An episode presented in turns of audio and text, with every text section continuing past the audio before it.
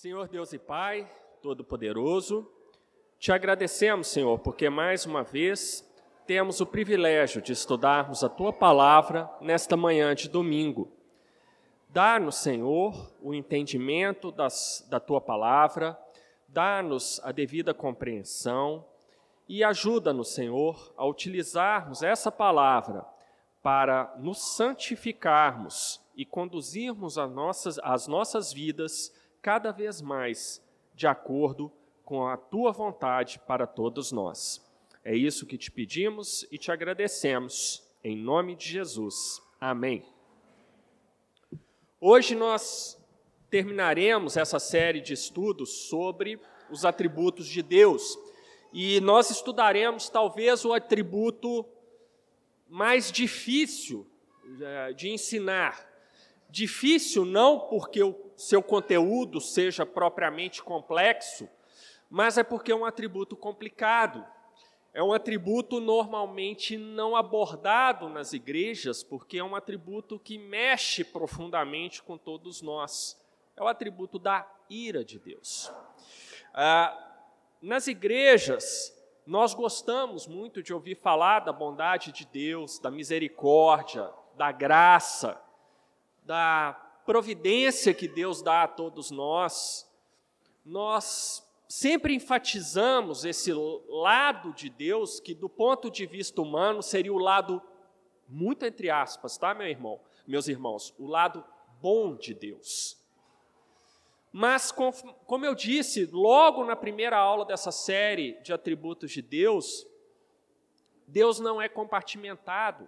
Deus é um ser perfeitamente harmônico no qual cada um dos atributos é uma expressão de todos os outros atributos tomados conjuntamente.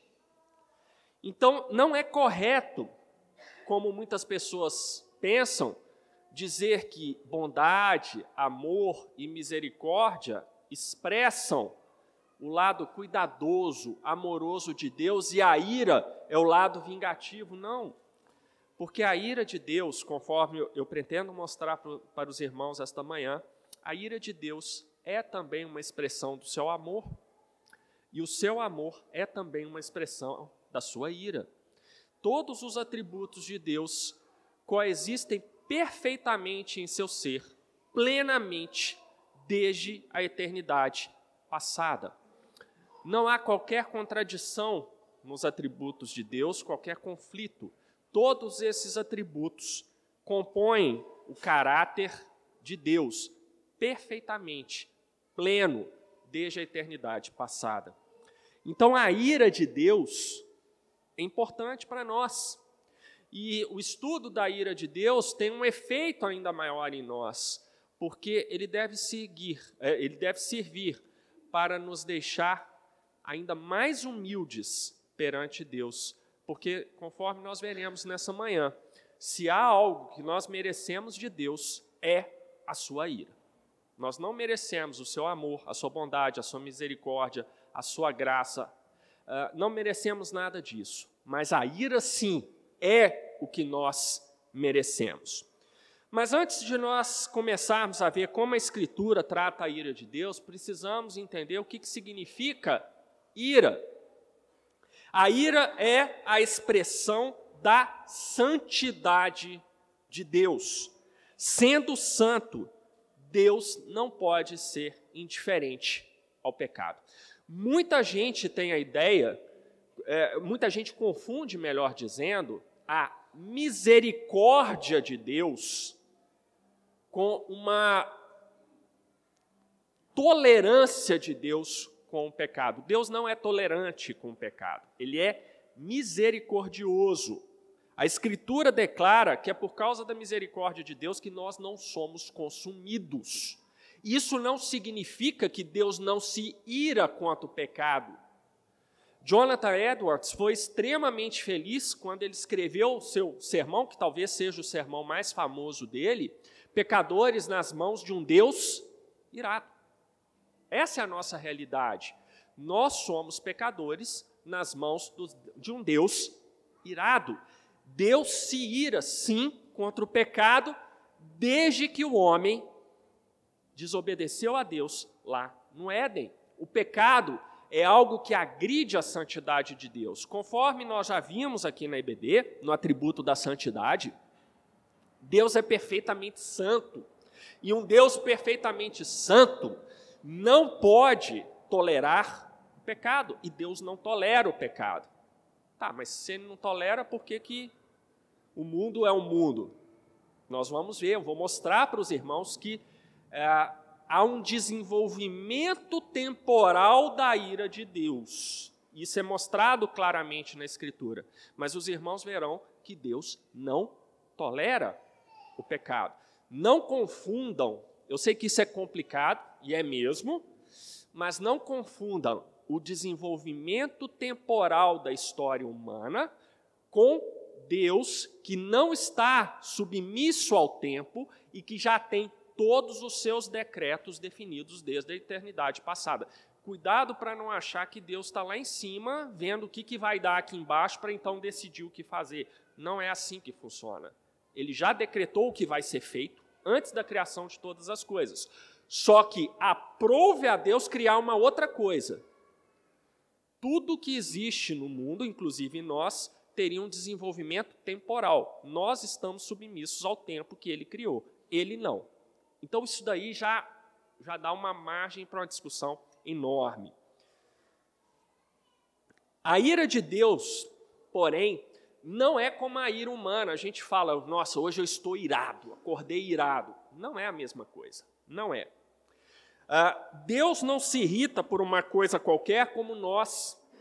Deus não se irrita por uma frustração, até porque Deus jamais é frustrado. Não existe frustração em Deus, porque aquilo que Ele quer é exatamente o que acontece.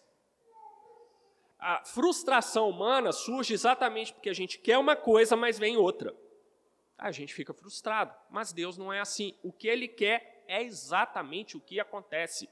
Não existe a menor possibilidade de Deus ficar frustrado. Logo, a ira de Deus não é fruto de uma frustração. Não é fruto de coisas do tipo, eu queria que o Gustavo fizesse uma coisa e o Gustavo não fez, porque o que Deus queria que o Gustavo fizesse, o Gustavo fez. Então não há nenhuma possibilidade disso. Deus também não é um ser pirracento como nós, que quando contrariado, bate o pezinho como pessoas, ah, fica nervosinho e sai batendo porta e sai dando, fazendo cenas. Deus não é assim. Deus não é assim. Ele é o Senhor absoluto de tudo. É o Senhor absoluto de tudo que acontece. Então a ira de Deus não não é por aí, não é como a nossa ira. Na verdade, quando nós falamos ira, aí é uma coisa minha mesmo, eu acho que talvez a palavra ira em português tenha se vulgarizado, e nas outras línguas ocidentais também, às vezes pode ir por esse mesmo tempo, então nós tiramos muita conotação do que, que ira significa, mas aqui talvez nós entendêssemos melhor a ira de Deus como a sua fúria que se acumula pela presença do pecado. Então, quando Jonathan Edwards fala que todos nós somos pecadores nas mãos de um Deus irado, entendam que a fúria de Deus, ela é grande, ela é imensa por causa da presença do pecado, porque isso é uma agressão à santidade de Deus. Um Deus santo não pode tolerar o pecado, e ele não vai tolerar como ele não tolera. E a gente vai ver isso. Com essa noção preliminar do que significa a ira de Deus, vejamos algumas verdades, alguns pontos que nos fazem pensar sobre essa ira. O primeiro ponto é que ela está sobre a humanidade. Toda a humanidade está debaixo da ira de Deus. Vamos abrir lá em Romanos 1, 18.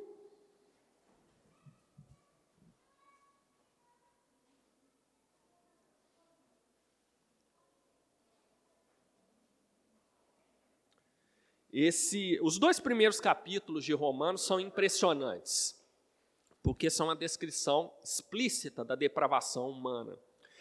E como não poderia deixar de ser, o apóstolo Paulo aponta isso claramente nessa passagem. a ira de Deus se revela do céu contra toda impiedade e perversão dos homens que detêm a verdade pela injustiça. Veja, a ira de Deus está sobre todos os homens que, ao invés de praticarem a verdade, que é, é condizente com o caráter de Deus, preferem praticar o quê? A injustiça, a mentira, a falsidade. Preferem pecar ao invés de terem uma vida santa. E por causa disso, a ira de Deus se revela dos céus contra essas pessoas. Ora, se Deus fosse realmente tolerante com o pecado, não haveria motivo para ele se irar. Afinal de contas, o pecado seria algo plenamente aceitável de acordo com os padrões morais de Deus. Mas Paulo, aqui nessa passagem, está dizendo o contrário. Exatamente porque nós trocamos a verdade pela injustiça, a ira de Deus se acendeu contra nós. Isso não é uma evidência de um Deus que convive bem com o pecado. Mais uma vez, não confundam a misericórdia de Deus em não executar imediatamente a sua sentença sobre nós com tolerância com o pecado. São duas coisas distintas. Essa misericórdia de Deus, que ainda não executou plenamente a sua ira sobre nós no nosso tempo, se deve ao plano maior que ele tem, e eu falarei sobre isso mais adiante. Salmo 5, versículos 5 e 6.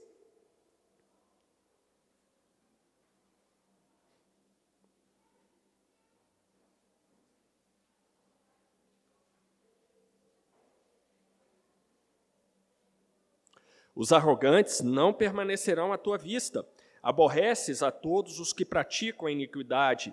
Tu destróis os que proferem mentira. O Senhor abomina o sanguinário e ao fraudulento. Então, mais uma evidência da Escritura de que Deus realmente se revolta com a presença do pecado, ele se enfurece com a presença do pecado.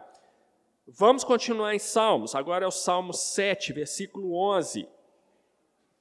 Esse salmo é bastante explícito a respeito do que eu estou falando.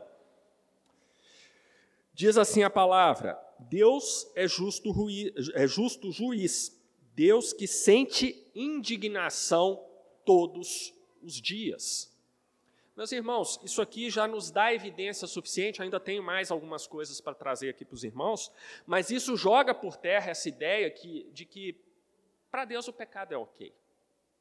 Uma vez, estava assistindo um, um, um, documentário, eu não sei sobre o que era, eu não me lembro, documentário ruim que dói, aquelas coisas de History Channel, aquelas bobajadas que o History Channel gosta de produzir, e, mas era uma coisa teológica, tá?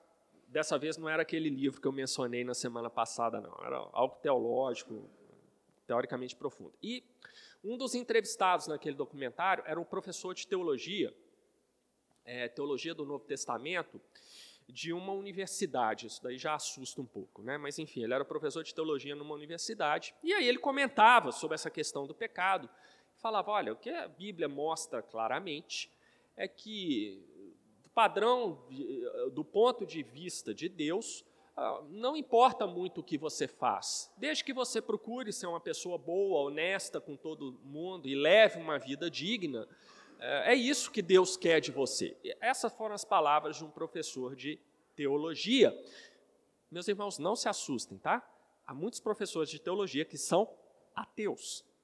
Tá? Não estou brincando. Uma ex-orientanda minha, que é uma crente, ela fez mestrado em teologia, aqui nessa é, FAG, né, Faculdade é, Jesuíta, não sei porque que uma crente foi fazer mestrado em teologia exatamente na FAG, mas ela falava, olha, vários professores ali da FAG são ateus, e apesar disso conhecem a Bíblia profundamente, né, ressaltando aquilo que as coisas espirituais se discernem espiritualmente, e que é o Espírito de Deus que dá o entendimento dessas coisas pessoa pode ter um intelecto maravilhoso. Aliás, é o que eu conheço de gente inteligente por aí, vocês não imaginam. Mas eles pegam a palavra de Deus, isso aqui não faz qualquer sentido para eles. É um livro como outro qualquer, que tem que ser analisado gramaticalmente, historicamente e só. E esse é o caso. Então, olha só, voltando. A palavra daquele professor de teologia daquela universidade é uma palavra completamente equivocada à luz do que a Escritura acabou de declarar. Deus que sente indignação todos os dias diante da presença do pecado. Então, não é você levar a sua vida é, da maneira que você quer, não é você achar que, bom, porque eu sou simpático com as pessoas, porque eu cumprimento, porque eu sou honesto, eu trabalho, é, o que eu ganho é fruto do meu trabalho, e isso está bom para você. Não, meu irmão, não está bom. O padrão de Deus exige muito mais do que isso. E Deus se ira, se enfurece todos os dias por causa do pecado humano. Salmo 2, versículo 12.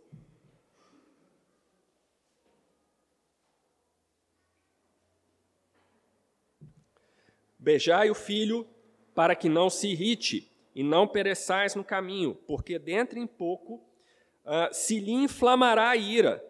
Bem-aventurados todos os que nele se refugiam. Essa aqui é mais uma evidência bíblica de que Deus não tem essa postura defendida por aquele professor de teologia. Deus se indigna, se enfurece, se revolta contra o pecado humano, porque isso é uma agressão à santidade de Deus, é uma agressão à santidade daquele que é o criador e sustentador de tudo que existe. Então é completamente errado qualquer coisa que saia dessa linha que a Escritura mostra tão claramente. Há coisas na, na Escritura que são implícitas, outras são explícitas. Essa daqui, da postura de Deus diante do pecado humano, cai na categoria de coisas explícitas na Escritura. Não há nenhum respaldo na Bíblia para essa noção de que seja honesto, ame os outros e está tudo bem. Não é assim. Gênesis uh, 19, 24.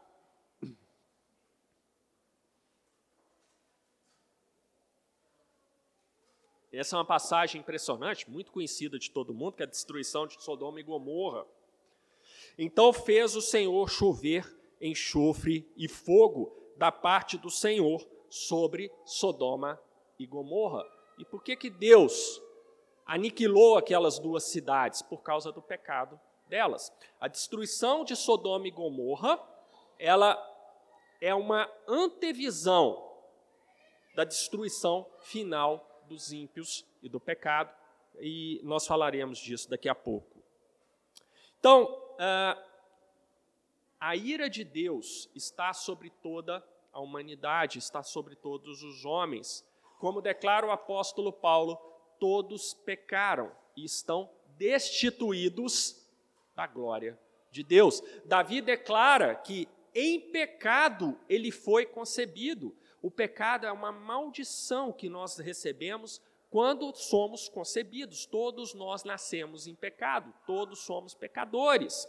O pastor Bruno já mencionou aqui nos sermões que até os nossos filhos, nenenzinhos, fofíssimos. Ontem eu e a Alice a gente estava vendo uns filmes dos meninos nenéns, né? É, aquela coisa toda bonitinha, mas já eram pecadores ali. Já eram pecadores, já nasceram pecadores, por mais bonitinhos que sejam, por mais linda que a Ruth seja, ela é.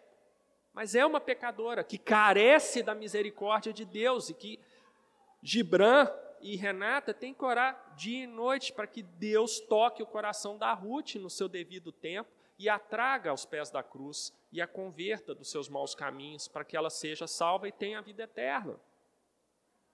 Essa é a nossa tragédia. O pecado, meus irmãos, ele produziu efeitos muito mais devastadores que nós pensamos. O pecado, muitas vezes as pessoas ligam o pecado a ações ação pecaminosa, ou seja, liga aquilo a um efeito que ele provoca. Mas, gente, o, o pecado, na verdade, ele se entranhou em nós. É como se ele tivesse sido incorporado ao nosso DNA, a tal ponto que até a nossa maneira de pensar é pecaminosa. Uma das coisas mais difíceis para nós hoje, com a mente que nós temos, é nós encontrarmos a verdade. É nós por encontrar a verdade, o que, que eu quero dizer? Nós sermos capazes de explicar esse mundo que nos cerca da maneira que o mundo efetivamente é, porque o pecado atrapalhou até a nossa maneira de pensar. Avram Kuyper tem um livro sensacional, sempre esqueço o título. Você lembra, amor, qual que é o título daquele livro do Kuyper? É... Não, Sabedoria e Maravilha, se eu não me engano. Sabedoria e Prodígios, isso mesmo. É um livro fantástico. Eu recomendo, é um livro fininho. E Kuyper vai mostrando nesse livro, Sabedoria e Prodígios, é, toda a deturpação do nosso pensamento trazida pelo pecado. É um, é um relato muito impressionante. É um livro eu, do qual eu gostei muito e eu recomendo aos irmãos. Bom, então todos pecaram e estão destituídos da glória de Deus. Isso significa que todos nós, já na concepção, merecemos que a fúria de Deus seja derramada sobre nós.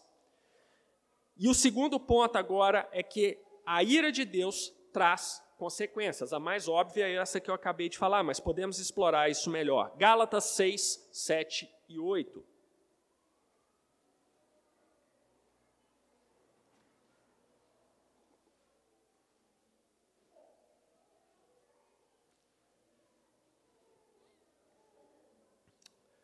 O apóstolo Paulo diz o seguinte: Não vos enganeis, de Deus não se zomba, pois aquilo que o homem semear, isso também ceifará. Porque o que semeia para sua própria carne, da carne colherá corrupção, mas o que semeia para o espírito, do espírito colherá a vida eterna. Mais um dos trechos da escritura que cai naquela categoria que eu falei, ensinamentos explícitos Paulo aqui não deixa a menor dúvida. Todos somos pecadores, somos concebidos em pecados, nascemos em pecado. Mas por meio da ação regeneradora do Espírito Santo, somos capazes de nos voltar para Deus. Aqueles que caírem nessa categoria, o que, que colherão? Vida eterna. Aqueles que não caírem nessa categoria, colherão aquilo que Paulo está chamando aqui de corrupção receberão a ira de Deus por toda a eternidade. Oséias 8:7. Essa é uma passagem muito conhecida também.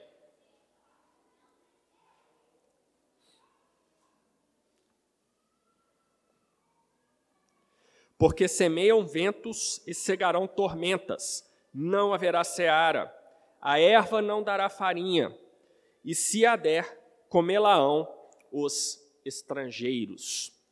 Uh, sem entrar no mérito aqui, porque é um livro profético do Antigo Testamento, então profecias do Antigo Testamento, elas normalmente têm uma aplicação imediata para o contexto do profeta e uma aplicação futura, uma aplicação maior, um ensinamento moral para o povo de Deus. Eu não vou entrar nesse pormenor aqui, mas, uh, melhor dizer, não é um pormenor, é central para a interpretação das profecias. Foi mal, né? De vez em quando a gente dá uns escorregados aqui, em aula a gente deixa quieto, né? Muitas vezes você nem percebe, mas na igreja você tem que ficar atento. Não é um pormenor, tá? É, é, é uma coisa fundamental para se entender as profecias do Antigo Testamento. Mas aqui em Oséias fica muito clara essa ideia de que é, aqueles que levarem a sua vida em pecado terão o devido pagamento da parte de Deus. Por outro lado, aqueles que em vida se voltarem para Deus ter, receberão todas as recompensas que a Escritura promete. Então nós já sabemos que todos nós merecemos a fúria de Deus sobre nós e já sabemos que isso traz consequências práticas, claras, uh, uh, sensíveis. Mas há um terceiro ponto, e esse ponto é terrível. E se vocês prestarem atenção nesse, nesse ponto, vocês vão começar a ver que a ideia da fúria de Deus é uma ideia desoladora, é uma ideia amedrontadora, é uma ideia terrível, na verdade. A ira de Deus significa que ele abandonará aqueles que os rejeitam. Provérbios 1, de 24 a 31. É uma passagem um pouco maior, mas é importante nós que nós a leiamos.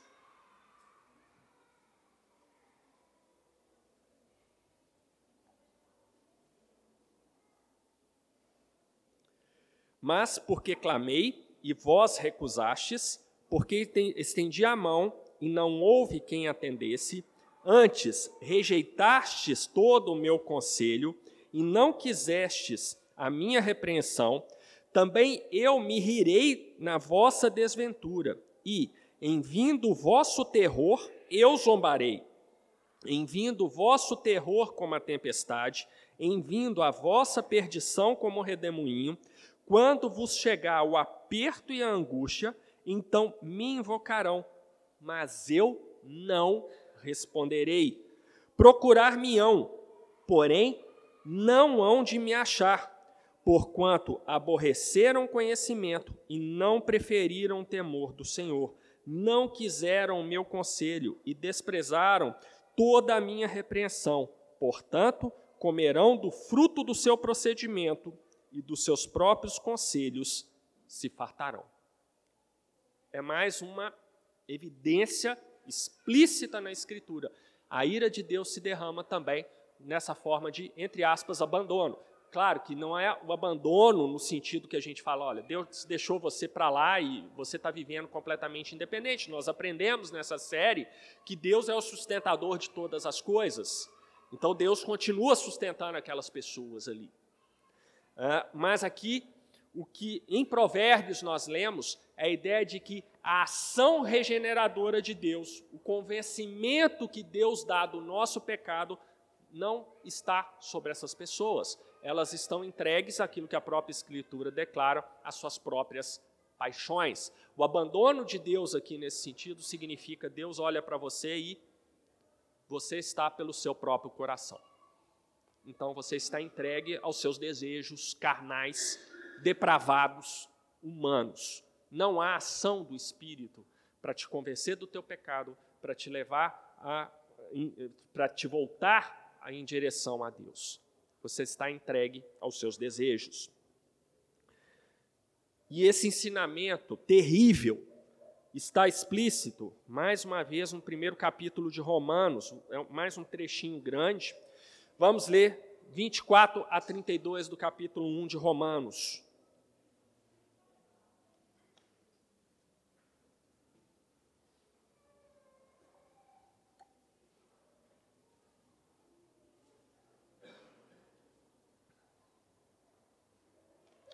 Por isso, Deus entregou tais homens à imundícia pelas concupiscências do seu próprio coração, para desonrarem o seu corpo entre si, pois eles mudaram a verdade de Deus em mentira, adorando e servindo a criatura em lugar do Criador, o qual é bendito eternamente. Amém.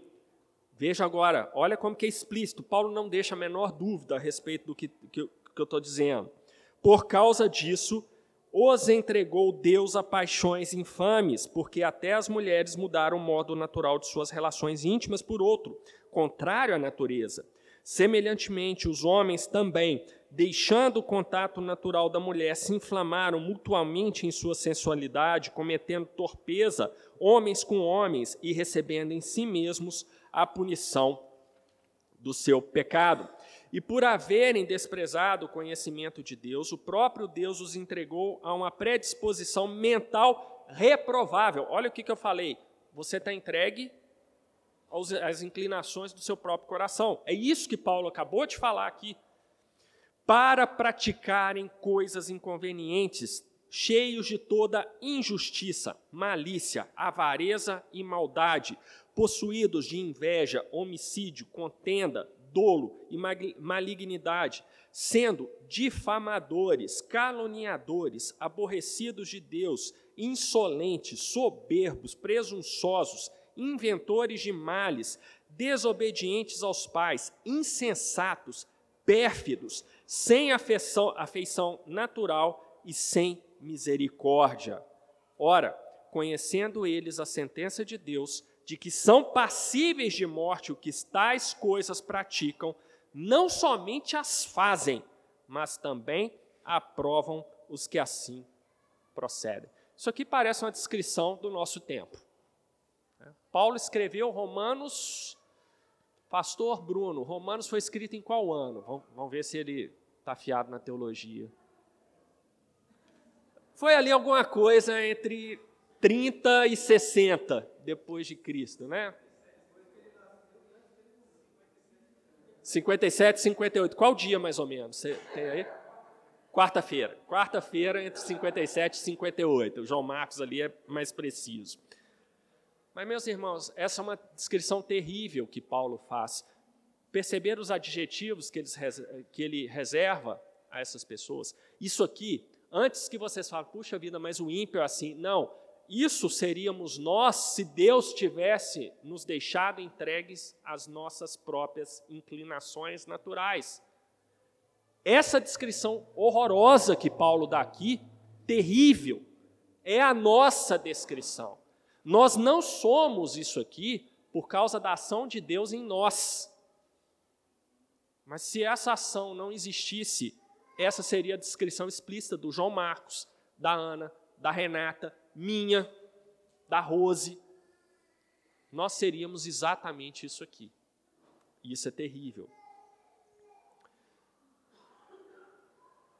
Há uma, uma passagem na Bíblia que é a passagem mais impressionante do resultado da ira de Deus. Aqui eu estou falando que Deus, ah, na sua ira, deixa as pessoas entregues às inclinações do seu próprio coração. Mas isso não é a, a etapa final. Essas pessoas que em vida se dedicam a toda essa forma de depravação, a todas essas formas de depravação mostrada por mostradas por Paulo, elas terão um destino terrível. E para mim a passagem da Escritura mais explícita sobre esse, sobre esse destino é dado pelo próprio Senhor Jesus lá em Lucas 16, 19 a 31. É o ensinamento, na minha percepção, mais explícito na Escritura sobre o inferno, que é o destino dessas pessoas que Paulo descreveu aqui em Romanos 1. Antes de ler a passagem, e é uma passagem que fala do inferno, é um momento é, importante para vocês entenderem a gravidade do inferno. Né? De onde veio essa ideia de inferno na Bíblia, e que é ensinada claramente, inclusive, pelo Senhor Jesus, né? a ideia do inferno. Como os irmãos sabem, nos estudos que o pastor ministrou sobre o rei Davi, os habitantes é, é, originais ali de Jerusalém não eram os judeus, eram os cananeus.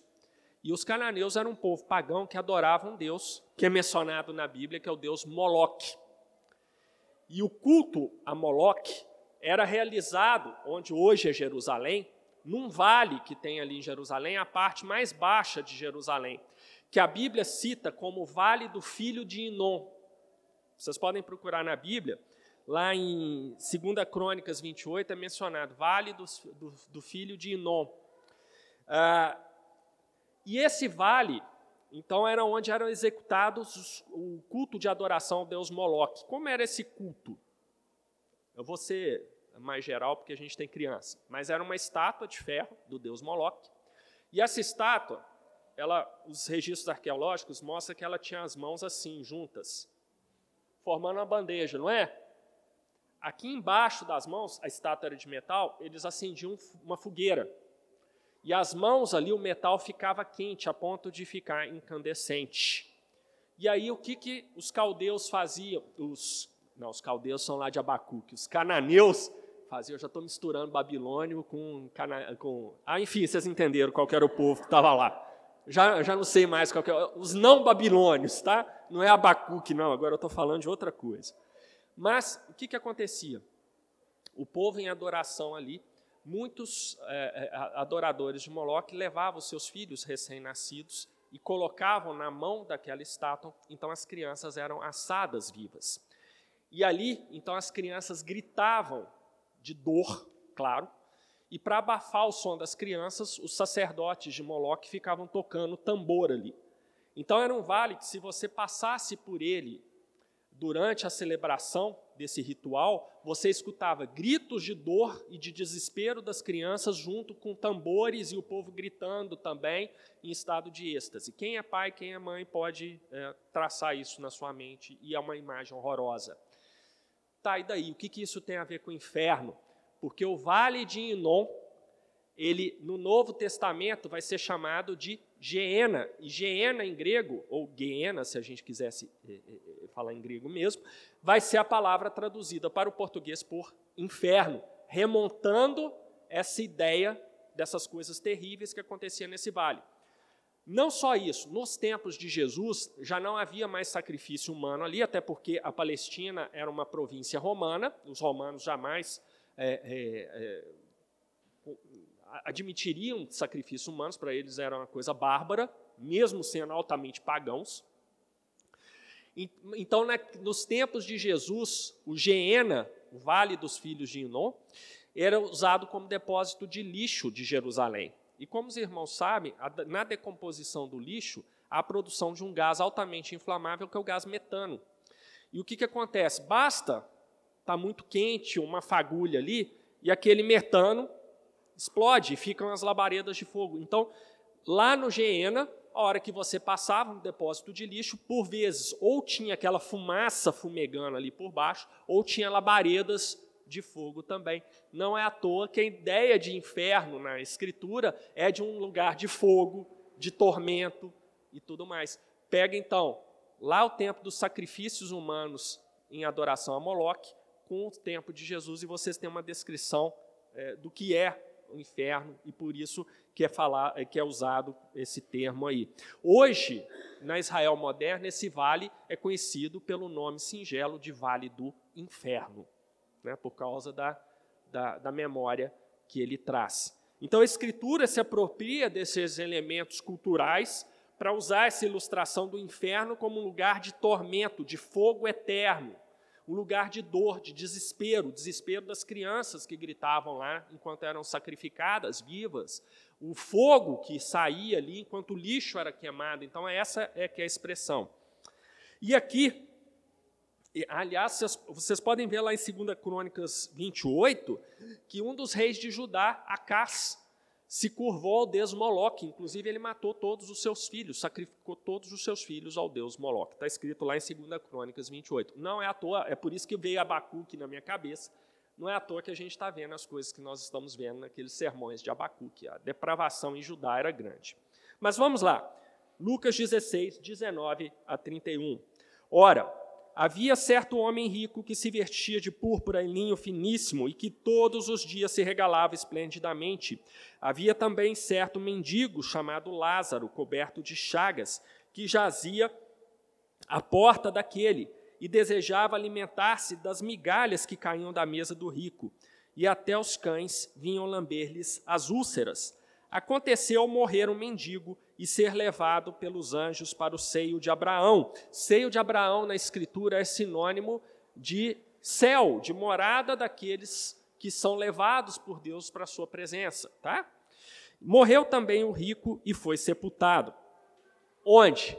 No inferno, estando em tormentos, levantou os olhos e viu ao longe Abraão e Lázaro no seu seio.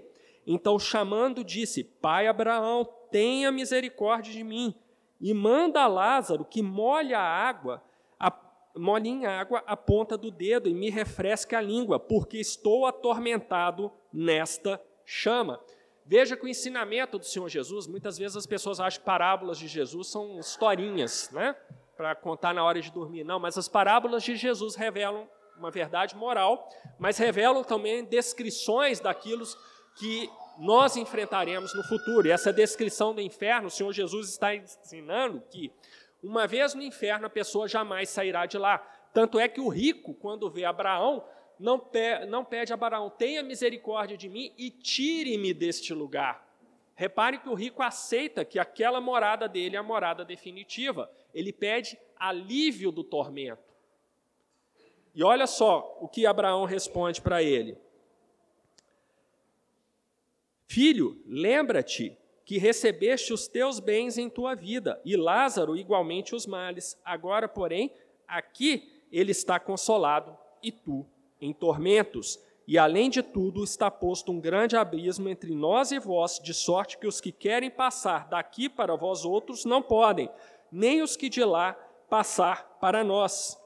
Então replicou: Pai, eu te imploro que o mandes à minha casa paterna, porque tenho cinco irmãos, para que lhes dê testemunho, a fim de não virem também para este lugar de tormento. Respondeu Abraão: Eles têm Moisés e os profetas, ouçam-nos. Mas ele insistiu: Não, pai Abraão, se alguém dentre os mortos for ter com eles, arrepender-se-ão. Abraão, porém, lhe respondeu: Se não houve a Moisés e aos profetas, tampouco se deixarão persuadir, ainda que ressuscite alguém dentre os mortos. Meus irmãos, o ensinamento do Senhor Jesus a respeito do inferno é terrível. Essa pequena parábola do Senhor Jesus já mostra que, uma vez no inferno, é o estado final do ímpio, é um lugar de tormento eterno, é um lugar em que todas as necessidades, todos os desejos do ímpio não serão atendidos. Essa aqui é uma descrição gráfica da ira de Deus sobre os ímpios. Eu comentei com vocês, quando a gente estudou a onipresença de Deus, que muitos, ah, ah, muitas pessoas nas igrejas, inclusive o pastor John MacArthur, não sei se ele mudou de, de posição, mas ele tem um, um pensamento de que o inferno é o lugar em que Deus não está, e por isso o tormento é maior. Mas isso é falso. Nós já vimos que Deus criou todas as coisas, e o inferno é uma criação de Deus, e o inferno continua existindo porque Deus o sustenta. Logo, nós aprendemos que a ideia de presença de Deus é, primeiro, sustentação. E uma vez sustentado, Deus está ali ou para abençoar ou para punir. O inferno é o lugar que Deus sustenta para punir o ímpio. Então, ali no inferno, você só tem punição. Só isso de Deus.